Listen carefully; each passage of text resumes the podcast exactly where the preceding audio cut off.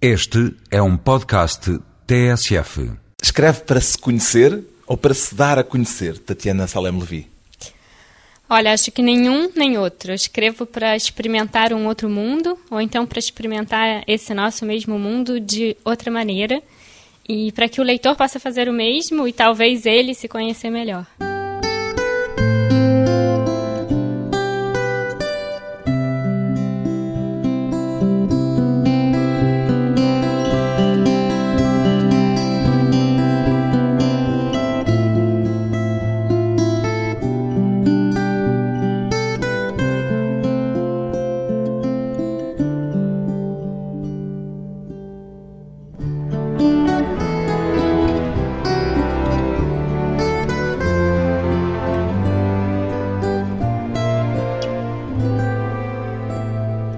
Tatiana Salem Levi, 28 anos, escritora.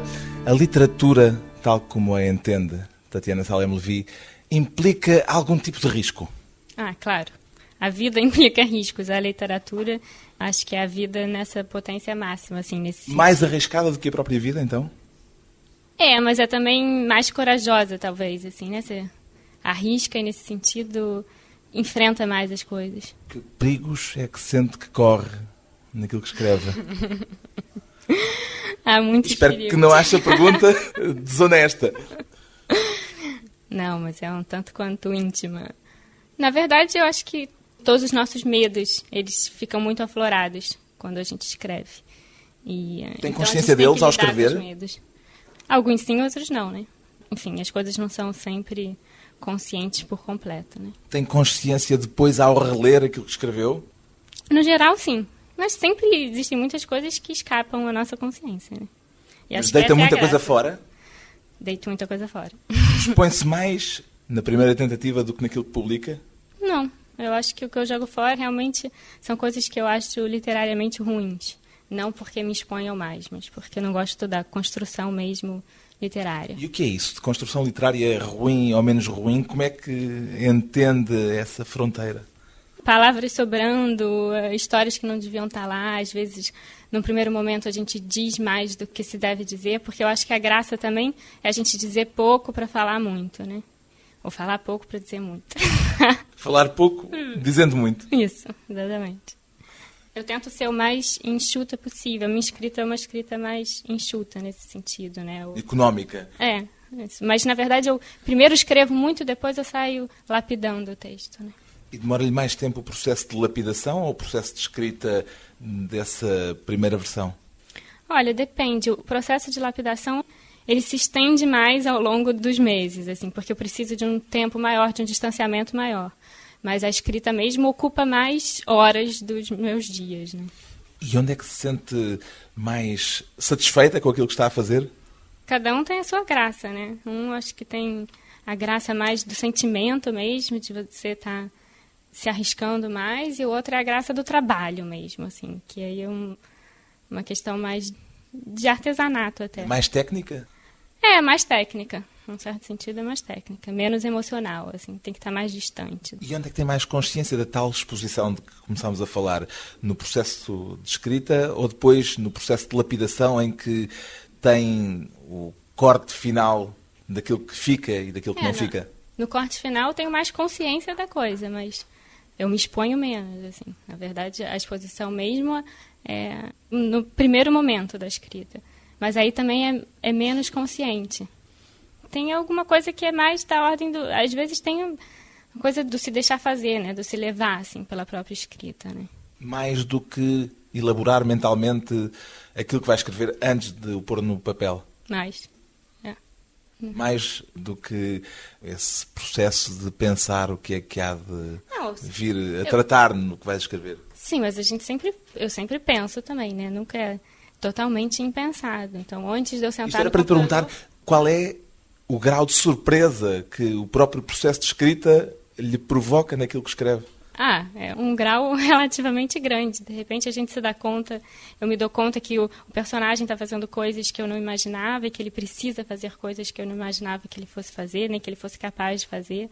Então tem sempre essa surpresa, a gente não prevê tudo, né? Pensa um, um pouco a estrutura do romance antes de começar a escrever, mas essa estrutura vai mudando muito conforme o, a própria vontade do personagem mesmo. Pensa mais na estrutura do que no trajeto, quer dizer, o ponto de onde parte Não. para o ponto aonde vai chegar? Penso nas duas coisas, não penso mais nisso ou naquilo. Acho que as duas coisas são importantes. E ainda a exposição, gosta de se expor? Me expor em- no- na escrita. Na escrita. Na escrita gosto de me expor. Aqui- Fora da escrita. Na rádio, não. não, publicamente já é mais complicado. É público aquilo que escreve quando publica. É, é público, mas de certa forma já não é mais meu, já não sou eu. O livro, depois de publicado, ele ganha uma vida própria e eu consigo me desligar, num certo sentido. Assim, né? É meu, mas não sou eu. Já é do leitor. Então, cada experiência de leitura é uma experiência própria e particular do leitor. Pois bem, a escritora brasileira Tatiana Salem Levi é autora do romance A Chave da Casa. Antes tinha publicado três contos. Já agora o grau de exposição e de risco tem alguma coisa a ver com a dimensão do texto? Quer dizer, perguntando de outra maneira, arriscou mais no romance do que tinha arriscado nos contos? Ou é só uma questão de maturidade e esse risco depende da forma como literariamente vai evoluindo? Não, acho que o romance é um risco maior, até porque é um, é um tempo muito maior também de escrita. Enfim, é, é mais profundo também, de certa forma. E mais extenso, né? Então você se expõe mais também. E claro que eu- esses três contos foram publicados antes do romance. Então também era mais nova, também tinha escrito há menos tempo. Tudo isso conta, acho que. É, E o facto de ser mais nova implicava expor-se mais ou menos. Quer dizer, o processo de maturidade leva a uma exposição mais forte ou a uma máscara maior?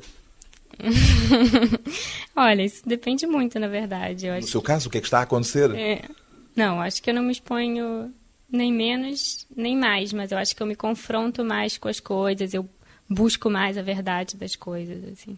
Porque acho que a literatura é um pouco isso, né? A gente busca a verdade a partir da ficção, da mentira. Eu acho que eu tenho um confronto maior com as coisas. E claro que quanto mais a gente se confronta, quanto mais a gente se arrisca, mais a gente se expõe. Mas não sei se tem necessariamente a ver com a idade. Talvez em o conto do 25 que foi publicado na antologia 25 Mulheres também é um conto bastante arriscado, eu acho. Então, Este seu primeiro romance, curiosamente, sendo brasileiro, é publicado primeiro em Portugal, antes de ser publicado no Brasil. Atribui algum significado especial a isso? Olha, na verdade foi um acaso, né? Eu tive uma resposta positiva da editora portuguesa e da editora brasileira ao mesmo tempo. E a editora portuguesa pôde publicar antes. Mas é um acaso um pouco como o acaso da minha própria vida, né? Porque eu nasci em Lisboa e depois fui para o Brasil, nove meses depois. E o romance também. O romance nasce em Lisboa para depois ir para o Brasil, né? Então, assim, é um acaso que tem algum significado. Há uma história, uma outra história por detrás do facto do livro sair primeiro em Portugal, tanto quanto sei.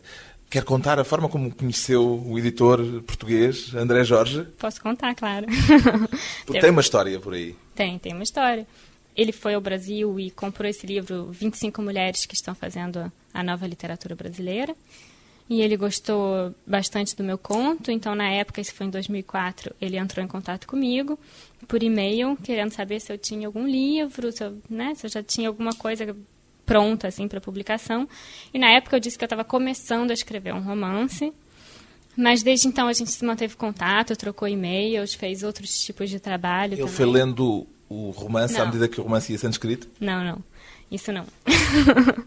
Outras pessoas até leram, mas para o editor eu jamais faria isso, porque depois ele não gosta, porque tem um processo muito. Vai mudando muito, né? O romance vai mudando. Ele disse-lhe então. de que é que gostou no tal conto que leu? Ai, agora eu já não me lembro. Mas talvez da força, eu acho que é a força do conto. O que é assim, que contava esse conto? Pois é um conto triste, bem triste. É o relato de uma mãe que acaba de voltar para casa depois do enterro do filho. E então é o confronto dela com as coisas do filho, com o quarto do filho vazio, como se ela estivesse se dando conta da realidade nesse momento que ela volta para casa e o filho não está mais lá. Voltando à questão do editor, eu entreguei o romance para ele em setembro do ano passado e três dias depois ele me mandou um e-mail super caloroso, dizendo que tinha gostado muito, me agradecendo por ter escrito o romance e que queria publicar. E foi isso. Este romance também tem um lado triste, Também. acentuadamente presente. Os outros dois contos também o tinham? Os outros dois contos também tinham. Então vou-lhe fazer uma pergunta que está no seu romance. Claro. Por que levar tudo para o lado da dor? Pois, não que eu leve tudo para o lado da dor. Eu acho que até aqui eu explorei essa questão da dor na escrita, né? Até isso está sendo dito no, no texto, né? Mas talvez para poder exatamente tirar a força que tem por detrás dessa dor, né? A vida que existe por detrás das perdas e das mortes, para exatamente fazer da vida algo mais leve, né? Enfrentar a dor para poder superá-la, né? Porque eu acho que se a gente não enfrenta a dor, ela continua, ela persiste. Eu acho que para a dor passar, a gente tem que encará-la. Também sei ser alegre, mas não aqui. Escreve a narradora Pois. deste seu romance.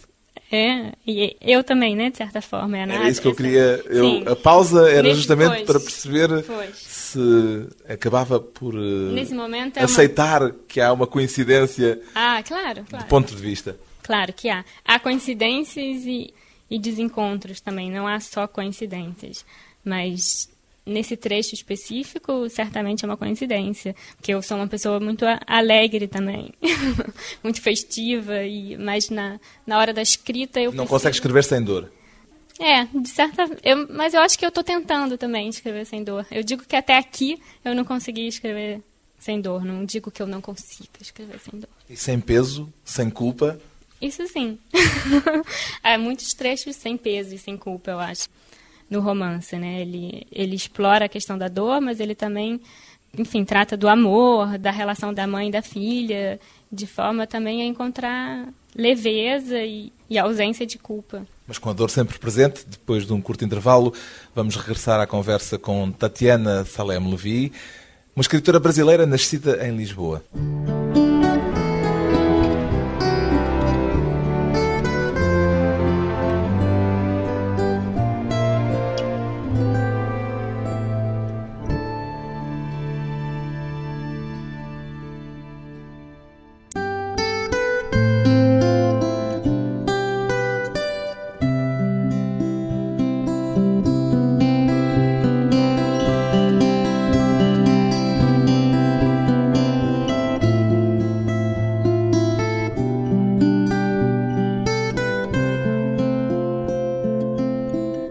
Regresso à conversa com a escritora brasileira Tatiana Salem Levi, uma carioca nascida em Lisboa. Que relação é que mantém com a cidade onde nasceu Tatiana Salem Levi?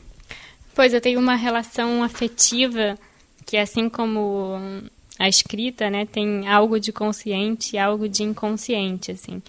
Porque, bem, a gente sempre nasce por acaso, é claro, e foi por acaso que eu também que eu nasci em Lisboa, mas a partir daí, já que eu sou escritora, eu procuro dar sentido às coisas e dar um sentido a isso. Então, Mas sente essa pertença, de alguma forma, sinto, sinto, porque mesmo Ah, tendo vivido só até aos nove meses em Lisboa?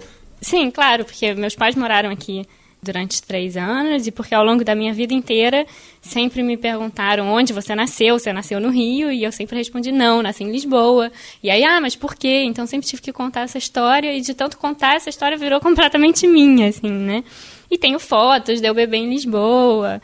Enfim, então acho que eu tenho uma relação afetiva com a cidade. Portanto, não vê apenas o facto de ter nascido em Lisboa como um acidente na sua biografia. É qualquer coisa um bocadinho mais do que isso, apesar de tudo. É, é, até porque era aqui que meus pais estavam durante três anos, né, como exilados políticos e Eles têm boas memórias desse período. tenho ótimas memórias. Isso é final dos anos 70. é, final dos anos 70. Eu nasci em 79, né?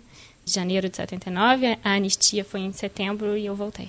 A amnistia política, os seus pais estavam aqui como refugiados políticos. Isso, exatamente. Durante a ditadura no Brasil. O seu romance lida com uma espécie de necessidade de viajar em busca do passado. Posso descrevê-lo assim? Pode. É uma viagem em busca do passado, mas sobretudo eu acho que uma viagem em busca do presente mesmo, né? De um significado para é isso sempre. A viagem É, em busca do claro, passado. Claro, claro. Eu até gosto muito de um filme do Manuel de Oliveira que tem um título que é Viagem ao Princípio do Mundo. Eu acho que a viagem ao passado é um pouco isso, assim, uma busca pelas origens, é, é uma viagem ao princípio do mundo para construir o seu próprio mundo. Né? Sente isso como uma necessidade pessoal ou, sobretudo, literária? Os dois. Acho que as duas coisas estão juntas. Quer assim. dizer, acontecer-lhe fazer essa busca mesmo que não fosse para escrever ficção, para escrever romances, para escrever literatura? Sim, sim. Eu acho, inclusive, que a busca começou antes da ideia de escrever o romance. Não antes da vontade de fazer literatura, mas antes da ideia desse romance específico, assim. E aí eu quis juntar as duas coisas, porque acho que histórias de viagem e de busca das origens sempre podem dar bons romances. O seu nome identifica imediatamente como proveniente de uma família judia, Salem Levi. Uhum. Basta ouvir o nome, ler o nome e percebe-se de imediato. Sente que essa necessidade de passado terá alguma coisa a ver com essa sua pertença judia? Ah, também. Os judeus sempre tiveram essa relação com as suas origens, mas eu acho que também que é uma, uma coisa particular dos imigrantes, assim, de forma geral, né? A minha família, inclusive, ela é de origem judia portuguesa e eles foram expulsos com a Inquisição, né, no século XVI, e foram para a Turquia. E depois da Turquia, teve uma parte que foi para a França, uma parte que foi para o Brasil, e teve inclusive um, um tio-avô meu, que daí que vem a história, que voltou para Portugal e ele contava sempre essa história da chave de casa, de que a família tinha levado a chave da casa de Portugal e que essa chave tinha passado de geração em geração. E ele tinha uma relação afetiva com Portugal por conta disso. E havia ele... essa chave fisicamente? Não, que eu saiba, não. Eu acho que a, a, chave era mais simbólica mesmo, né? Uma história que se contava das gerações. Mas ele, inclusive, ele conseguiu a, a nacionalidade portuguesa dele alegando que ele era de origem portuguesa e tinha sido expulso com a Inquisição. Quer dizer que a Tatiana Salem Levi é um bocadinho portuguesa por múltiplas Exatamente. razões e de múltiplas origens. Exatamente. Eu acho que, inclusive, eu mostro isso um pouco no romance, né? Que é um é um círculo. A família sai de Portugal, de Portugal vai para a Turquia, da Turquia para o Brasil e do Brasil retorna ao Portugal, onde eu nasci. Uma coisa curiosa é que esse tio avô, de quem eu estava falando, a avó dele, na Turquia, chamava ele afetivamente de meu Portugalzinho. Então, acho que a família sempre manteve uma relação afetiva com Portugal, mesmo tendo sido uma coisa muito distante no tempo, né? Século XVI, mas uma coisa que até hoje, de certa forma, permaneceu. E em que medida é que há, imagino que haverá, um aspecto traumático também nisso? Claro que é sempre traumático você deixar um lugar que você gosta e onde você é feliz, sem querer sair do lugar, né? E eu acho que nesse sentido existem diferentes tipos de imigração, assim, até na minha própria família, porque tem aquela que é involuntária, quando saiu de Portugal, por exemplo, ou os meus pais quando saíram do Brasil e uma imigração voluntária, que é quando eles saem da Turquia para ir para o Brasil, que eles realmente querem fazer isso. Então, acho que aí tem uma leveza maior, tem uma alegria maior, que tem uma vontade de fazer a vida em outro lugar. E esse aspecto traumático transmitiu-se-lhe de alguma forma? Quer dizer, terá alguma coisa a ver com a tal dor de que fala a certa altura o seu romance, de que falámos há pouco? Olha, conscientemente não, na verdade. Isso sempre foi passado para mim de forma muito positiva, assim, a coisa da viagem, da família ter morado em diferentes lugares. Então, sempre foi uma coisa muito positiva, mas de repente eu comecei a pensar que existe uma herança que é sempre uma herança que não é dita, né, que não é falada e que no meio de todas essas histórias contentes que eu ouvia, devia também haver histórias mais dolorosas, histórias de separação, porque sempre há pessoas que você deixa que você nunca mais volta a ver, né? E que isso é sempre uma coisa mais traumática e que eu acho que mesmo não tendo sido dita, isso passou para mim de alguma forma, e isso passa de geração em geração. Mas as histórias que lhe contavam eram mais as histórias de alegria do que as histórias traumáticas? Era. É curioso porque normalmente aquilo que Bem, é o caso do seu livro, mas é o caso de praticamente boa parte da literatura e até do cinema que trata desta forma de reencontrar o passado, vai muito mais à procura da dor do que desses aspectos felizes que também existirão, mas que estão menos presentes. Por que é que será? Porque eu acho que, o, que os meus avós, quando saíram da Turquia para ir para o Brasil, eles realmente quiseram fazer esse movimento e eles se integraram perfeitamente ao Brasil. Então, por isso, eu acho que eles sempre se preocuparam em né, em contar o, o lado positivo da história. Mesmo os meus pais, quando vieram para Portugal com exílio, é claro que o exílio é, é, sempre sofrido de uma maneira, porque você sai do país sem poder voltar, sem saber quando vai poder voltar e sem querer sair. Mas ao mesmo tempo, eu sempre ouvi ótimas histórias do tempo deles em Portugal, de como era bom, de como era bom o trabalho deles, de como era divertido, as pessoas que eles conheceram. Então, eu acho que sempre foi passado mais esse lado contente, na verdade. Vai. Já foi a Esmirna? Já, já fui a Esmirna. E sente em Esmirna, na Turquia, também um pouco dessa pertença que quando vem a Portugal eh, encontra? Um pouquinho, mas é diferente, assim, porque na verdade é um mundo muito mais diferente, né?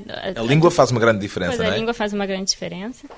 E claro que os hábitos portugueses, de certa forma, são muito mais parecidos com os brasileiros do que os turcos. E, na verdade, a minha família era uma família de judeus na Turquia, né? E, na época, os judeus eles viviam mais separados dos turcos e ainda havia os gregos, né? Então, era como se fossem três comunidades distintas. Mas é engraçado que eu também me reconheço em pequenas coisas, assim, que, por exemplo, tenho a, a, cena que eu conto do pepino, e é uma coisa que, de fato, sempre se comeu muito pepino na minha família. Eu, desde criança, como muito pepino. E foi à Turquia perceber porquê. E foi. E quando chego à Turquia, encontro pessoas vendendo pepino na rua, em barracas, e todo mundo comendo pepino. E aí eu identifiquei pequenas coisas desse tipo, mas que tinham um significado para mim. Curiosamente, é turca, entre aspas, tanto por parte da mãe como por parte do pai, porque os seus avós maternos e paternos vieram ambos de Turquia, não é? Exatamente.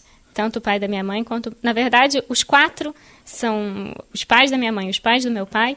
Os quatro vieram de Esmirna. Todos de Esmirna? É, sendo que a, a mãe do meu pai, ela pequenininha, ela foi para a Itália, ela cresceu na Itália, depois ela foi para o Brasil. Ela já era italiana, de passaporte italiano, na verdade. Mas tem essa história curiosa que a família da minha mãe e a família do meu pai moravam na mesma casa. Uma família no andar de baixo da casa e outra família no andar de cima da casa. E o pai da minha mãe e o pai do meu pai eram amigos de infância. Então, na verdade, inclusive quando eu fui a Esmirna e reencontrei, reencontrei não, e conheci pela primeira vez primos que não imigraram, eu vi também que os salenhos Levi continuam amigos até hoje. Então, isso foi uma coisa curiosa, assim, bonita. Portanto, havia uma proximidade das famílias já na Turquia que depois se reproduziu e se reencontrou no Brasil. Sim, exatamente. E de certa forma, por acaso, assim, porque o pai da minha mãe ele foi muito antes para o Brasil, porque o pai do meu pai foi para a França primeiro, e os meus pais eles foram se conhecer mesmo por questões políticas, já mais velhos. Então é uma coisa. Tudo isto que tem estado a contar está de uma forma ou de outra no seu romance e a semelhança entre os aspectos biográficos que são conhecidos da sua biografia pessoal e da, sua família e aquilo que são os dados do próprio romance tem uma grande dose de coincidência. Como é que a sua família, uma vez que ao falar da sua história está a falar da história da sua família, reagiu ao facto de aquela história, que não é só sua, era também da sua família, ter sido matéria literária? Pois, na verdade, como o livro acabou de sair. Ainda não leram, é? Só meu pai, o meu pai e a minha irmã já leram. Mas a minha irmã tem uma relação muito parecida com a minha, né? A mesma geração. E meu pai gostou muito e mas não eu se acho... pôs uh, esse dilema de estar a expor vidas que não só a sua? Não, porque na verdade tem, eh, principalmente em relação ao passado, a história da Turquia e tal, é, é muito ficcionada, né? Aquelas são todos relatos de mentira, né? E, um... Mentira para chegar a uma verdade mais Exatamente. intensa. Exatamente, acho que... Bem, essa é a questão de qualquer literatura, né? De certa forma, de qualquer escritor. Mas a minha família também, ela sempre teve muito ligada à escrita. Então, assim, a minha mãe mesmo, que era jornalista, ela já escreveu sobre isso, mas de forma mais factual mesmo. Também, assim como eu tenho um primo um pouco mais longínquo, que é um historiador, de São Paulo, que escreveu um livro sobre a imigração da minha família. Então acho que já está já faz parte da tradição, assim. Uma família que já foi relatada no jornalismo, na história e agora na literatura. Depois de uma pausa breve voltamos com Tatiana Salame Levi e uma tese de doutoramento de ficção.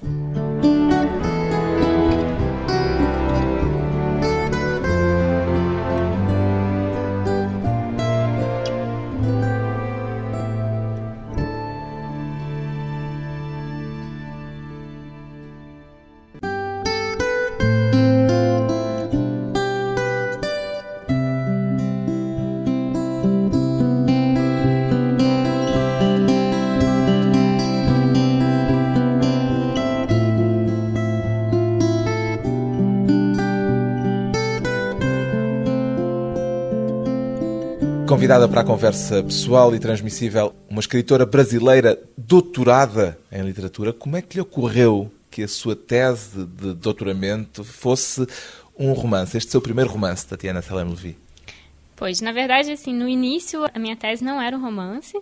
Eu estava escrevendo romance paralelamente e tinha uma pesquisa teórica sobre a questão da imigração e do corpo do imigrante, e que seria a minha tese de doutorado. Mas eu fui me envolvendo tanto com romance e a minha orientadora de doutorado ela foi vendo que eu estava muito mais envolvida com o romance do que com a questão teórica e ela mesma sugeriu que o romance fosse a tese, né? Não... E já era este romance? Eu estava fazendo ainda o romance. É. Mas já era este o romance que estava a escrever, não o alterou, já... nem mudou de rumo ou de rota para fazer com que ele se tornasse uma tese de doutoramento. Não, de jeito nenhum, senão não teria dado certo como romance, né? Romance e tese é uma coisa que não funciona. Então, assim, eu já estava nesse caminho do romance, era um caminho independente da tese, e eu resolvi transformar esse caminho na própria tese, né? Há mais casos de teses de doutoramento que são romances Sim, já houve alguns antes de mim. Mas é relativamente raro, imagino. É, é relativamente raro, mas ao mesmo tempo é, é cada vez mais comum, menos raro, assim, eu diria. Os membros do júri já estão começando a se habituar com isso, né? Inclusive a Adriana Lisboa, por exemplo, que é uma outra escritora já conhecida que ganhou o prêmio Saramago aqui em Portugal, uma semana depois de mim, ela defendeu uma tese que também era um romance. Mas antes de si já tinha havido alguém a fazer o mesmo? Já. Não, Ou, na... ah, não foi o primeiro caso seu? Acho que foi o primeiro caso na minha universidade, mas não no Brasil nem no Rio de Janeiro. Isso já havia acontecido antes. Isto é bem aceito pela academia ou ainda levanta resistências, relutância por ah, parte do mundo académico? Certamente levanta resistências. Há professores que são totalmente contra, mas também há os professores que são completamente a favor, que dizem que a ficção também é uma forma de conhecimento, também é uma produção de saber de um outro saber, talvez, mas igualmente válida. E então há aqueles que levantam a bandeira e há aqueles que estão pensando sobre o assunto, mas ainda não têm uma, uma posição assim definida. Eu acho que esse momento agora, nesse sentido, na Universidade Brasileira, é um momento de estar tá pensando isso para ver se no futuro vai se continuar fazendo ou não, né? Sendo uma tese, este romance não é um romance de tese, como se entende normalmente esta expressão. Não, de jeito nenhum, exatamente. Eu comecei a lê-lo sabendo já que tinha sido uma tese de doutoramento, pensando que provavelmente ia encontrar um ensaio disfarçado de ficção ou uma coisa híbrida entre o ensaio e a ficção, mas não é nada disso. Foi deliberado o facto de ser um romance, romance? Ah, sim, com certeza.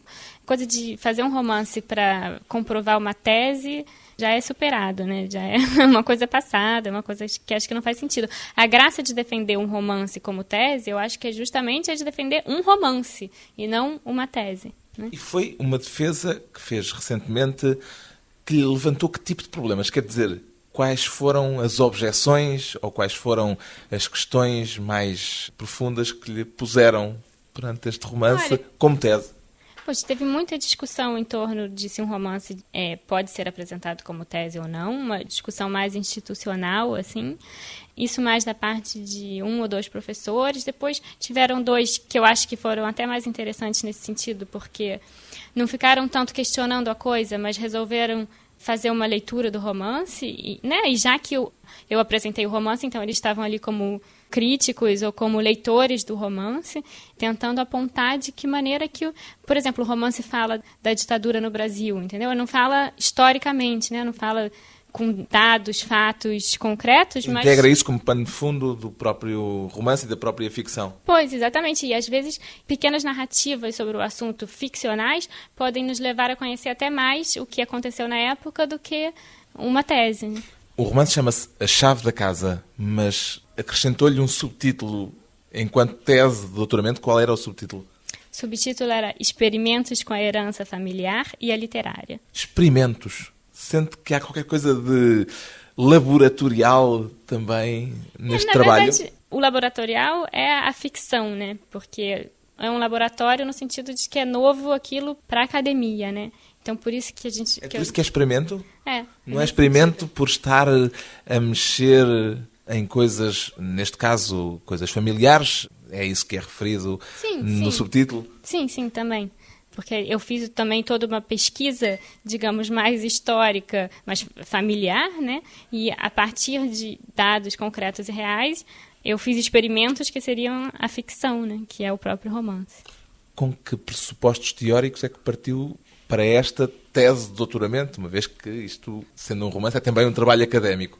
Sim, bem, para o romance, na verdade, eu não parti de nenhum pressuposto teórico, né? Só que na tese havia, além do romance, um ensaio, uma espécie de pós-escrito, em que eu contei um pouco o percurso do. Não vai acompanhar, não acompanha o romance propriamente dito na edição em livro? Não, não acompanha de jeito nenhum, porque eu acho que o romance é um romance e ele. Quer que ele tenha a sua vida própria é, ele e autónoma. Tem a sua vida, exatamente. Não depende de nenhuma explicação teórica. E, na verdade, nesse pós-escrito eu tentei um pouco discutir de forma mais teórica a questão da imigração e a questão da herança, né? A herança tanto a familiar quanto a cultural, né, de certa forma, assim, eu acho que é uma questão muito atual, né, também, é uma questão que tem se discutido muito, porque, enfim, é aquilo que a gente recebe conhecendo e não conhecendo, né? Mas este post-scriptum é uma explicação, a chave da não. chave da casa? Não, de jeito nenhum. Seria incapaz de fazer isso, né? De dar assim uma chave, de explicar por que, que eu fiz isso. Que não haverá, provavelmente. Não, pois, exatamente. Senão, que graça teria, né? Acho que a, a graça da narrativa é justamente essa, né? Está atrás da chave, mas não necessariamente abrir a porta, não necessariamente encontrar a chave, né? Então é isso, na verdade eu acho que é outro experimento. O pós-escrito é um outro experimento, diferente do ficcional, é um experimento mais teórico. Há aspectos do romance que ainda, mesmo para si, não são totalmente claros? Não são totalmente claros. Talvez eu acho que eu já li tanto esse romance, mas tanto, tanto, porque eu fiz tantas correções que eu acho que já. Já não tem surpresas para si? É, poucas, às vezes até Nem tem. de onde vêm certas coisas? Olha, isso sim, de certa forma, né? Às, vezes eu vejo, nossa, de, mas de onde vem essa força daqui, ou essa história, ou, ou esse sentimento? Cada vez que se lê, né, é sempre um, uma nova experiência, assim. Então, nesse sentido, sempre pode haver uma surpresa. Mas acho que hoje em dia há menos surpresas pela quantidade de vezes que eu já li um romance. Como é que se avalia um romance pelos critérios académicos? Ah, pois, isso é uma questão, porque na verdade eu acho que não se avalia um, um, romance assim com critérios acadêmicos. Então, na verdade, o que a gente discutiu muito, inclusive na defesa, é que se a gente abre um espaço para apresentar romances como tese, a gente também tem que repensar toda a estrutura da defesa, tem que repensar o papel do júri, né, que já não é mais um papel de dar uma nota ou de dizer ah, essa teoria aqui está bem, esta outra teoria não está bem. É um novo papel para o júri, que também é um papel que tem que ser pensado, que é um papel de leitor ou de crítico literário, mas que certamente é diferente da do avaliador de uma tese. Quer dizer, põe de parte qualquer pressuposto de argumentação cartesiana. Não há aqui argumentação naquele sentido clássico do termo. Não, não pode haver. E tem uma questão que eu acho que talvez seja mais problemática, que é o fato de que um romance sempre passa por uma questão de gosto, né? Não dá para achar que a gente vai escrever um romance que vai ser apreciado por todos, né? Acho que qualquer livro, os melhores, os, qualquer obra de arte, eu acho que suscita isso, né? Alguns gostam, adoram, outros não gostam, outros gostam mais ou menos e então é uma coisa que tem que ser incorporada no júri também. Para que, é que serve um romance, Tatiana Salem Levi? para que serve um romance? Para se aproximar um pouco mais da verdade das coisas, para se aproximar da vida, da força dos sentimentos e, e do homem, né, de forma geral. Enfim, para traçar um percurso, né, que a gente poderia chamar de uma viagem, já que a gente fala que é um romance de viagem, em que se constrói a própria subjetividade ou a subjetividade dos outros. Acho que é isso, assim, de certa forma. A literatura um jogo por vezes perigoso, um experimento que também pode ter objetivos académicos, como é o caso com o romance de Tatiana Salem Levi, A Chave da Casa, edição Codovia.